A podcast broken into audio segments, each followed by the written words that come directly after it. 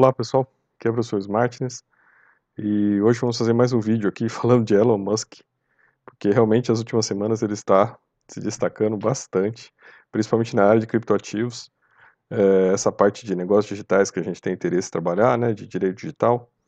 Então eu vou ter que fazer mais um vídeo aqui falando sobre o assunto e trabalhando um pouco em cima aqui do que aconteceu ontem, né, da, da declaração aí do Elon Musk no Twitter que, que provocou uma queda no mercado de bitcoins, uma queda bem grande. E isso impactou e trouxe muita gente a, a discutir, né, uh, como esse mercado pode ser influenciado por um grande player como ele, que é o metacapitalista, a gente já falou aqui sobre isso, né, tem muita gente que fica babando o ovo para metacapitalista, né, achando maravilhoso, né, mas a gente tem que sempre colocá-lo dentro de uma posição da qual ele, né, ele fica atuando, que é a posição, né, do interesse dele é da forma como ele vê o mundo. Não acho nada errado disso, é a posição dele, é o patrimônio dele. E a gente tem que reconhecer que ele é um grande player que acaba por interferir no mercado de criptomoedas. Mas o que é importante para a gente, né, de lição, tirar desse, desse assunto, dessa ocorrência que a gente viu aí, né, ontem? Então a gente vai vendo aqui a notícia, né, ó, Bitcoin em queda após Elon Musk criticar moeda novamente. Uso insano de energia. Então ele, ele se colocou dizendo que né, a Tesla, né, depois de alguns meses só depois de começar a aceitar Bitcoin para a compra dos automóveis da Tesla, ele colocou aqui uma, uma, né, uma nova mensagem dizendo que a Tesla não vai mais aceitar Bitcoins porque o, o consumo de energia né, para mineração de Bitcoins está muito alto. Né? E ele até colocou um, um gráfico de uma universidade da Califórnia no Twitter mostrando realmente que houve assim uma expansão uh, vigorosa, né? E quando a gente vai, se vocês forem, né, é, depois fazer uma verificação, vocês vão encontrar informações confirmando esta ocorrência. A título de curiosidade, né, se vocês olharem aqui, eu peguei o portal do Bitcoin, se vocês olharem aqui, né, é, as últimas reportagens, as mais importantes, vocês vão ver aqui, ó, Bitcoin registra a segunda maior queda diária da história. Tem a ver com Elon Musk. Dificuldade de mineração de Bitcoin atinge 21,5% e atinge novo recorde. Aumenta 21,5%, atinge novo recorde. Então, tem a ver com essa questão do Elon Musk. Uh, não vendi meus bitcoins. Elon Musk, né? Uh, vamos lá, que mais? Dogecoin vai cair e pode derrubar o mercado. Elon Musk. Então, veja, as principais matérias das últimas semanas têm relação direta com Elon Musk. Isso demonstra como o mercado de criptomoedas ainda está sendo influenciado e pode ser influenciado por uma pessoa. Né? Imagina por grupo de pessoas. Então é uma coisa que a gente tem que realmente ter atenção né? e ver que a coisa ainda não está solidificada, né? ela está muito volátil. Então ainda é, vai levar muitos anos ainda para que né, o mercado dos negócios digitais ele tenha uma solidez. Né? Uh, agora veja, em relação a esse tema específico que ele trouxe, né, da insustentabilidade da mineração de bitcoins, a gente publicou um vídeo aqui, tá, pessoal, sobre isso, olha só, há duas semanas, tá, insustentabilidade do Proof of Work do Bitcoin. Então, é, é, recentemente eu já estava colocando isso aqui, dizendo que é insustentável, né, colocando os motivos por que é insustentável, e ver sustentabilidade não é só uma questão ambiental, não é só uma questão de emitir carbono, tem a ver também com a concentração de renda na mão dos mineradores, e tem a ver também com o uso desses recursos, né, o uso social desses recursos por aqueles que estão minerando agora.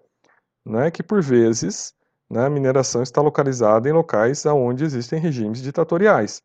Então esses recursos né, estão sendo oferidos por regimes ditatoriais.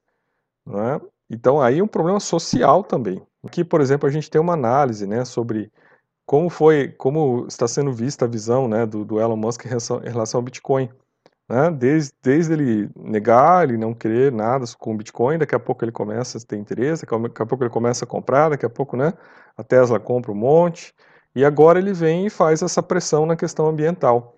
Então vejo que ele está tendo um papel interessante, né? se não de, de né? não, não vou entrar aqui na discussão se ele está manipulando, se ele está com algum interesse em relação a isso, não é isso que nós estamos discutindo. Estamos discutindo aqui o efeito que essa ação dele está provocando, está nos ensinando e está dizendo que o mercado não está sólido ainda, então precisa né, atingir maior solidez para poder passar por uma situação como essa, né?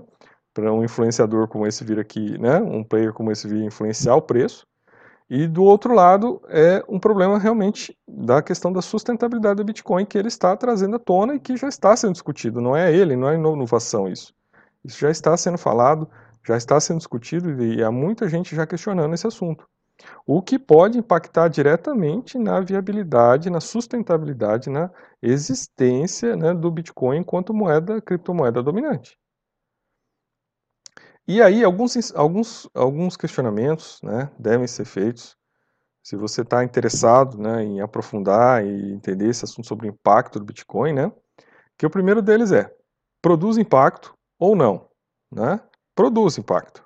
Então, se você vai ver os gráficos de produção, né, aquela notícia da mineração, né, que atingiu né, maior nível, 21%, então você está vendo que tem impacto. Mineração feita com energia à base de carvão tem impacto. Né? qualquer coisa que a gente faça no planeta tem impacto, mas claro, um impacto pode ser dosado em relação a outro. Né? Então, uma hidrelétrica vai causar menos impacto na produção né, de energia do que uma usina carvão.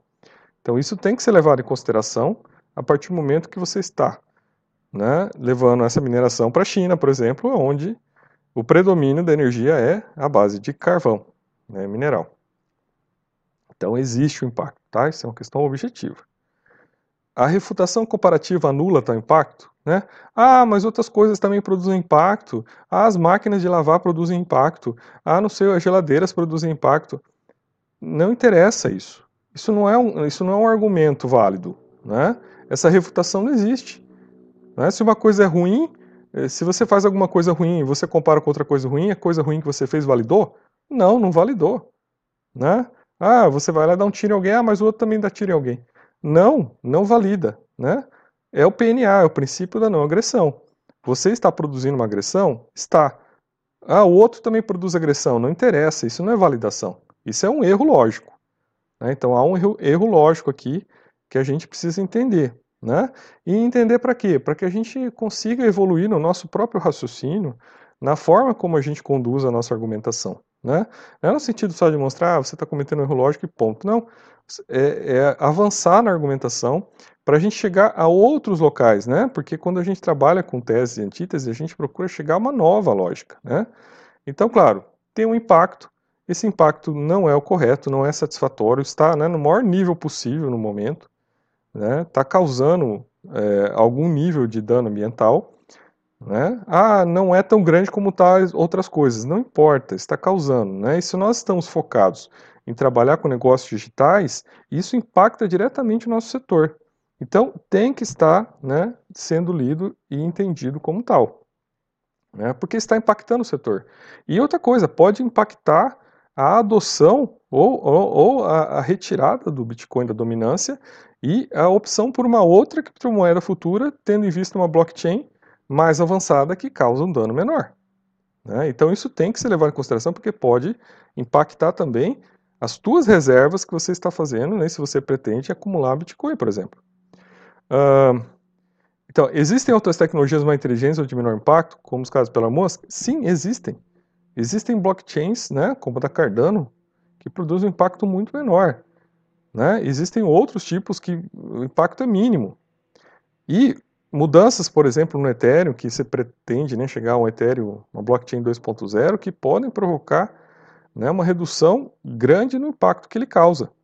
Então, tudo isso né, tem que ser levado em consideração, porque se a gente está falando aqui né, de uma moeda que tende a ser a dominante, que tende a permanecer no tempo na dominância, ela tem que ter uma tecnologia superior às demais para se manter. Porque a partir do momento que você tem uma tecnologia me melhor, é uma questão evolutiva, é uma questão de superação tecnológica, né, que ela vai poder ser mudada por outra.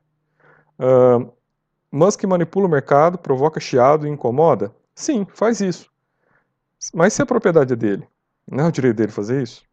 Né? Então, se a gente está falando aqui de um ponto de vista libertário, né, do mesmo jeito que você vai defender, do ponto de vista libertário, dizendo que ah, é, a mina de carvão é sua, a mineração é sua, você faz o que, que você quiser, né? não é um problema individual isso, do outro lado também você tem a questão não é, do, da, do direito dele também dizer, olha, não vou vender mais carro da Tesla né, por Bitcoin porque isso causa impacto. Então o raciocínio é válido das duas maneiras. Né? Se você reconhece o direito da pessoa ter usar o carvão para minerar Bitcoin, você também tem que reconhecer o direito dele não querer mais vender carro por Bitcoin. E aí você não pode considerar isso um chiado. Né? Mas, claro, uma provocação é uma provocação válida a partir de um ponto de vista dele que também é defensável num, num ambiente libertário. Uh, terceiro, o, terceiro não, um último ponto aqui. Além do impacto ambiental, concentração de renda nas mãos dos mineradores, dominação da mineração por países autoritários, né? Uh, isso não afetaria a ideia original do Bitcoin, né? Vou mudar aqui o texto que não ficou bom. Isso não afetaria. mudando o texto aqui, na própria gravação. Então veja, quando a gente pensa lá no que era o Bitcoin, né? De um, de um, né? Cyberpunk lá, de uma pessoa, de uma criação para romper o sistema, né? Para trazer uma nova lógica, para ficar fora da dominação, né? Quebrar a, a, a, dominação dos bancos, a concentração da riqueza, né? A concentração da circulação da riqueza, né? Uh, a gente está vendo o quê? Grandes conglomerados, né? Se comprando dos bitcoins, né? Tirando os bitcoins do mercado. A mineração cada vez mais concentrada também na mão de conglomerados. Então a gente está vendo um retorno né, com novos players, mas uma situação que já existe. Né, a gente só está mudando as pessoas. Né? Então, mas a, a concentração está voltando a ter. Você está na mão né, do, do Big Money, de novo, o Bitcoin vai ficar na mão do Big Money, e você tem a mineração na mão do Big Money. E aquela ideia de descentralização, de circulação de riquezas, né, de acesso, vai, vai por terra. Onde que ficou essa ideia? Né? Eu não consigo ver aqui o argumento que demonstre isso. Ah, porque as sardinhas ainda estão conseguindo comprar? Tá, mas isso é uma questão de tempo. São só 21 milhões de unidades. Quanto tempo vai demorar né, para que esses conglomerados consigam acumular 90%, por exemplo, do Bitcoin? Né? E aí vão se utilizar da tecnologia para manter a concentração de riquezas como já se faz hoje. O que, que muda? Eu não consigo ver a mudança. E ainda você tem agora o impacto do, dos mineradores, né, que também é um grupo privilegiado de pessoas que vão manter, pessoas, né, conglomerados industriais e governamentais, né, leia-se China, que vão manter isso no seu controle. E para usar esses recursos, para vezes para fins autoritários. Né? Além da destruição ambiental, você está sujando a mão com um dinheiro que vai ser usado para fins autoritários. Não sei qual a vantagem disso. Realmente tenho meus questionamentos. Né? Por que se manter essa estrutura no Bitcoin, do Proof of Work? E aí, pessoal, quero fechar aqui o vídeo para vocês refletirem. E é mais uma reflexão mesmo esse vídeo, tá? Para quem interessar, esse aqui é um, é um canal underground, né? E a gente fala de coisas aqui que talvez não sejam tão né, econômicas. Mas é uma coisa para você refletir se você realmente tem uma, uma visão libertária de mundo. Né? Não basta você falar, eu defendo a liberdade, eu sou um libertário. Não. Eu defendo a liberdade, eu sou um liberal. Né? Essa é a primeira, primeira questão. Se você defende a liberdade, mas você vai além disso, porque não é só uma questão de defender liberdade. Né? Libertarianismo vai muito além disso. Né? Então, claro, se você vai pegar algumas, por exemplo, você vai para cinco momentos diferentes que você pode ver a existência do libertarianismo. Você vai começar. Libertarianismo começa lá no anarcossocialismo, né? com aquela ideia de você eliminar o Estado e colocar um regime coletivo para organização social. Então você começa no anarcossocialismo. Né? Então você tem lá uma base socialista no libertarianismo. Começa por aí. Depois, ah, tá, depois tem uma mudança para os anarcos capitalistas, né? Ah, destruir o Estado e implantar um regime de mercado para a organização social. Olha, né? O mercado vai regular a sociedade. Tá, você tem uma mudança aí, né? Você tem uma mudança, mas você tem aí a questão do mercado. Nós podemos perceber que muitas vezes, né, os anarcos-capitalistas, na verdade, são liberais. São liberais. E, e, muitas vezes você vai ver que, né, podem até, né, ser libertários de terceira geração, né, que é aquela pessoa que até olha e fala, não, é, tá, essa ideia utópica de destruir o Estado, então, né, na verdade, foda-se o Estado, eu vou buscar uma cena individual para minha própria libertação, que é o que acontece na maior parte dos casos, né? A pessoa entra nessa, ela entende que ela tem que buscar né, seu próprio caminho e aí ela vai focar em si, sabe, deixa o Estado de lado e ela vai fazer coisas para que ela possa gerar sua própria libertação. É o que, é o que mais acontece.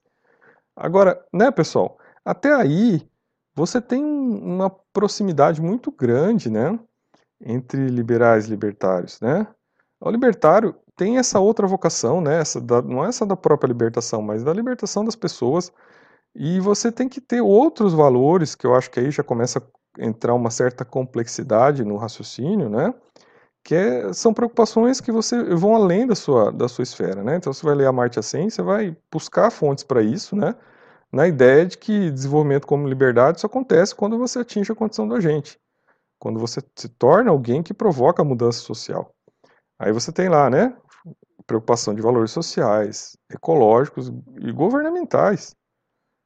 Né? Então você tem uma preocupação com isso, não que você vá participar, mas a sua preocupação né, de uma maneira de você contribuir para essa melhoria. Então, quando a gente vê Elon Musk fazendo uma ação dessa, dizendo nós não vamos né, vender carros da tela para o Bitcoin porque está prejudicando o meio ambiente, ele está provocando impacto, um libertarianismo de quarta geração, está provocando um impacto ecológico, né? está obrigando as pessoas a reverem, a discutirem o assunto, a pensarem sobre isso. Né? Então, ah, não, eu não quero pensar sobre isso. Então tá bom, então fique na sua esfera liberal, né?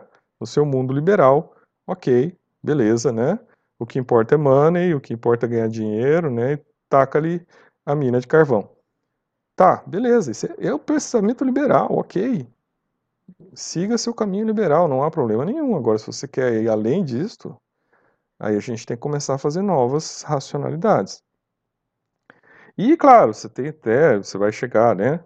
coisas que já existem há muito tempo. Você vai chegar no budismo e outras né, ideias orientais sobre iluminação, libertação, que a gente pode considerar um libertarianismo de quinta geração, né? De você né, romper com os seus laços, né?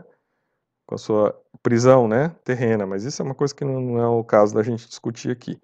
É, o que eu queria mais colocar aqui para vocês é que a coisa é mais complexa né, do, que, do que aparenta. Então, claro, de um ponto de vista, né, é, se a gente está levando essa discussão para um ponto de vista né, é, da sustentabilidade do Bitcoin, nós não podemos evitar a discussão de que ele causa impacto e que ele está causando impacto. Não quero discutir isso, né? não interessa, né? não importa, né? a geladeira gasta mais. Veja, esse não é um argumento válido. O argumento válido é: como é que eu faço para reduzir o impacto do Bitcoin? Como é que eu faço para reduzir o impacto ambiental do Bitcoin? Como é que eu contribuo para que isso aconteça? Enquanto eu ficar no negacionismo, volta aí, olha só, não existe só negação de vacina, não existe só negação né, de pandemia, existe também negacionismo em outras áreas científicas. Né? O negacionismo ele começa lá nessas coisas básicas, mas ele passa também pela negação da questão ambiental. Então, essa questão de negacionismo, essa irracionalidade científica, né, é uma coisa muito grave. E ela está encoberta nessa discussão. Né? Há um negacionismo, sim, aqui, claro, que precisa ser entendido, né? e não no sentido de, de, de, crítica destrutiva, mas no sentido de uma crítica construtiva para que a gente avance né, nesses negócios digitais visando sustentabilidade, visando que eles sejam, sim, sustentáveis ao ponto de serem implantados né, e ocupem né, uma nova e promovam uma dominância na realidade. Agora, enquanto ficarmos no negacionismo, né, o, o, confronto vai ser contínuo e provavelmente né, é, vai, a limitação a limitação né, do que está aí, ela vai ser colocada à prova. Né? Então você vai ter aí, né, já começa com Elon Musk, mas você tem todo um movimento acompanhando isso. Né? movimento europeu e outras criptomoedas aproveitando a oportunidade, outras blockchains aproveitando a oportunidade, vão ocupar esse espaço, porque essa é a lógica do mercado. Né? É de ocupação de espaço. Então vamos entender bem isso e vamos né, saber dialogar e tentar construir saídas mais né, valorosas para o assunto. sou o professor Martins e até o nosso próximo vídeo.